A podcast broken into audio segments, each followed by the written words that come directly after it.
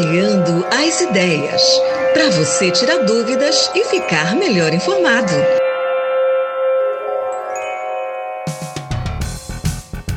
O superintendente regional do INCRA, José Maria Melo, recebeu a reportagem do Alô Comunidade para um bate-papo exclusivo, para a gente entender qual é a real situação do órgão federal aqui na região.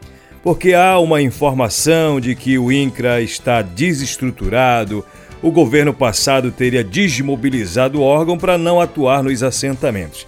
É exatamente essas respostas que a gente vem buscar com o Zé Maria. Obrigado, Zé Maria, por atender ao nosso pedido para essa conversa. Afinal de contas, como é a real situação do Instituto Nacional de Colonização e Reforma Agrária, o INCRA, que você está recebendo agora? A, a Superintendência do Oeste do Pará, ela representa hoje 51% do território do estado do Pará. Então, e dentro dessa superintendência, nós temos mais de 230 assentamentos. Né?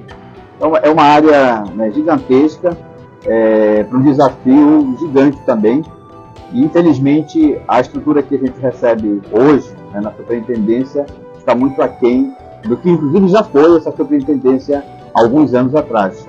Hoje nós temos é, 60 servidores né, da casa, e enquanto que há uns seis anos atrás nós tínhamos mais de 200 servidores. Né?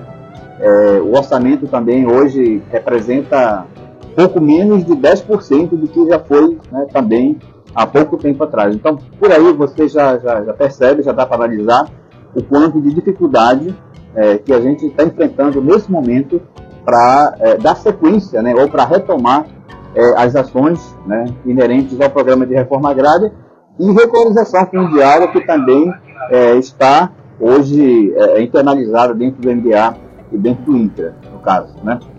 Uma das reclamações constantes dos assentados, Zé Maria, é com relação à ausência do órgão lá dentro dos assentamentos. A gente sabe que para se locomover precisa de transporte, enfim.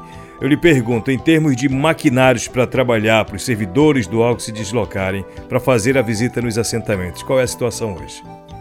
Nós temos uma, uma frota, eu diria assim, é, razoável, né? É uma frota de 13 veículos, né, caminhonete, temos uma van, mas nós não temos lancha, por exemplo, né, onde grande parte da, da, da, das ações né, que o INCA precisa fazer é através do rio, né, nós temos assentamentos de várzea, por exemplo, e não temos, portanto, não temos lancha, não temos barco para poder é, fazer esse trabalho é, nas áreas de rio. Mas é, é essa a realidade que, que nós temos, né, portanto, é um desafio enorme, né, poder é, é, dar conta, responder né, às demandas do nosso povo com a realidade que nós encontramos nesse momento no mundo. Realidade bem complicada, né? E como é que você pretende resolver essa situação? Bom, é, eu já, já, estive em Brasília né, conversando com o presidente César Aldrich, que é o presidente do INCRA Nacional, colocando para ele a nossa realidade, que aliás eles, eles são sabedores também já, e a expectativa que nós temos é que ainda esse ano, é, no, no, segundo semestre, será anunciado um concurso público né, para o INCA, porque também essa defasagem de, de servidores não é, não é exclusiva nossa, no caso, né, de todo o Brasil.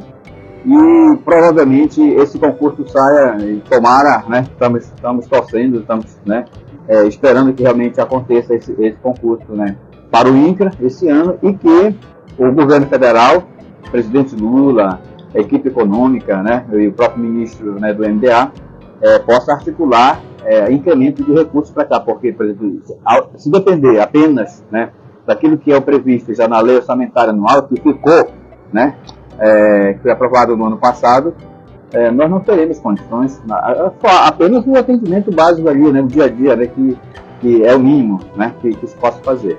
Então, para a retomada é, das ações, a volta do crédito, né, o crédito de instalação, é, o serviço de vistoria né, que precisa ser feito, é, o Pronera e uh, programas de, de, de, habitação, enfim, os, os, os, vários programas que tem junto né, da, da, do arcabouço da reforma agrária, para ser retomado isso não tem outra alternativa que não seja a busca de, de recursos. Né? E para isso eu conto com os nossos ministros né, e o governo Lula para ajudar nesse, nessa, nessa busca, nessa retomada de recursos também para a superintendência. E nesse primeiro momento, como é que você pretende atender logo as demandas dos assentamentos? Porque, pelo visto, a situação, do jeito como você está falando, vai demorar um tempão, né? Mas os assentados têm pressa para que as situações sejam resolvidas.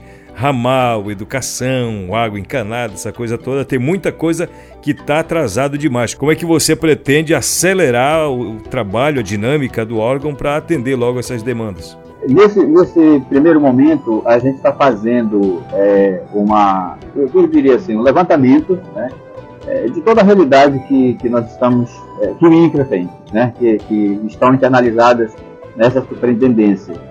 É, nós temos hoje já um levantamento básico do que ficou, do que ficou iniciado, né, que paralisou há algum tempo, e, e, das questões que tem assentamentos que, inclusive, foram apenas criados e, e não saíram do papel. Né? Existem as famílias cadastradas né, que estão em RB, que estão lá trabalhando, que estão né, morando, produzindo na área, porém sem nenhuma assistência, sem nenhuma política mais é, da reforma agrária né, nos, últimos, nos últimos anos.